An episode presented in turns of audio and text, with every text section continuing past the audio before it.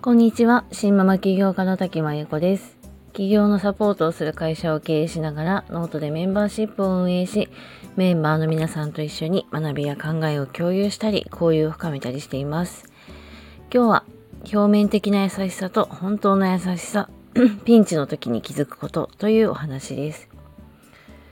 こう好きなタイプは？と聞くと優しい人が好きと答える人って多いですよね。私もできれば優しい人が好きですが優しさの定義とは一体にどこにあるのでしょうか、まあ、辞書的に言うと優しさとは、まあ、心が温かく思いやりがあることまたは穏やかでおとなしいこととあります。そして哲学的には、まあ、人間の心に宿る深い感情や道徳的価値観の一つであり他者への思いやりや配慮理解そして思慮深い行動を指す概念とありますまあ、ちょっとややこしいので、かいつまんで考えてみると、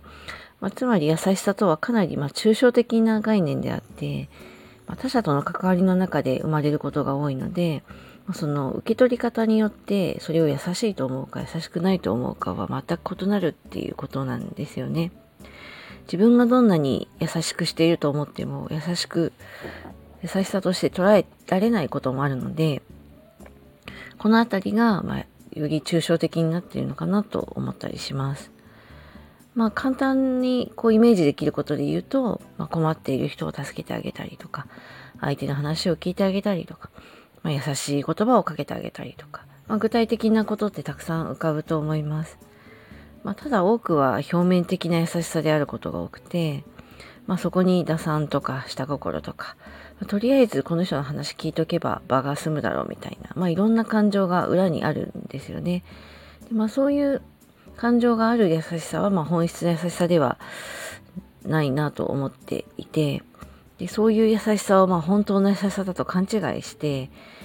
相手を信頼しすぎると、まあ、裏切られて傷ついたり嫌な思いをすることもあります。まあ、自分も若い頃優しくしてくれる人って結構みんないい人のように思っていてまその裏の感情に、まあね、触れた時にすごく嫌な思いをしたこともあります。まあ、それも学びだと思えばそうなんですけれども、相手の優しさが本質的なものなのか、表面的なものなのか、まあ、見極められるのは実は結構ピンチの時かなと思ったりしています。相手のピンチもそうですし、自分のピンチもそうですし、まあ、苦しい状況の時に本当に人に優しくできる人、まあ、相手を思い合った行動ができる人は本質的に優しい人かなと思っています。まあ、人間の多くは自分が大事ですし、自分のことが優先なので、まあ、それ自体普通の考えだと思うんですけど、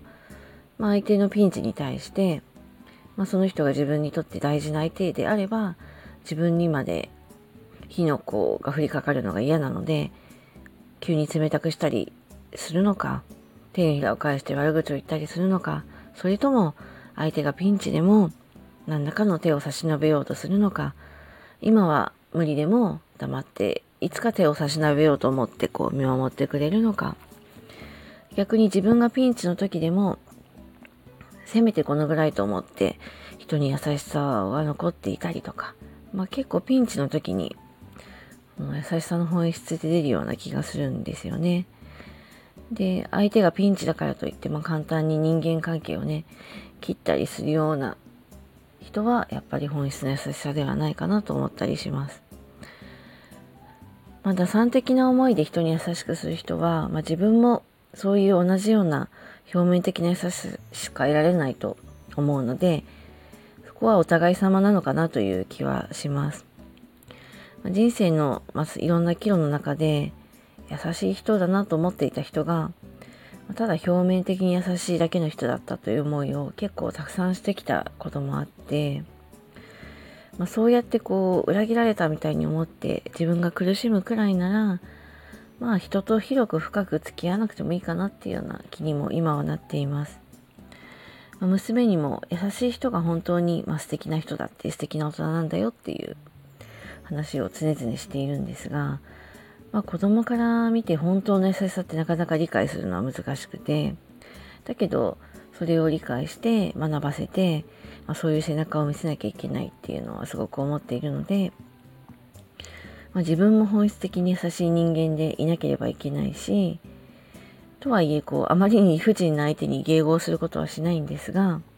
まあ、どんな場面でも思いやりを持って、まあ、たとえ相手に嫌われても、まあ、相手のために本当に必要なことは、まあ、言ったり行動したりできる本当の優しさをまあ、娘に見せられるように生きていきたいなと思っています。ということで今日は表面的な優しさと本当の優しさ、ピンチの時に見えてくることというお話でした。えー、この話はノートの方に詳しく考察を書いていますので、よかったら読んでください。それではこの辺りで失礼します。滝真由子でした。今日も聞いてくださりありがとうございました。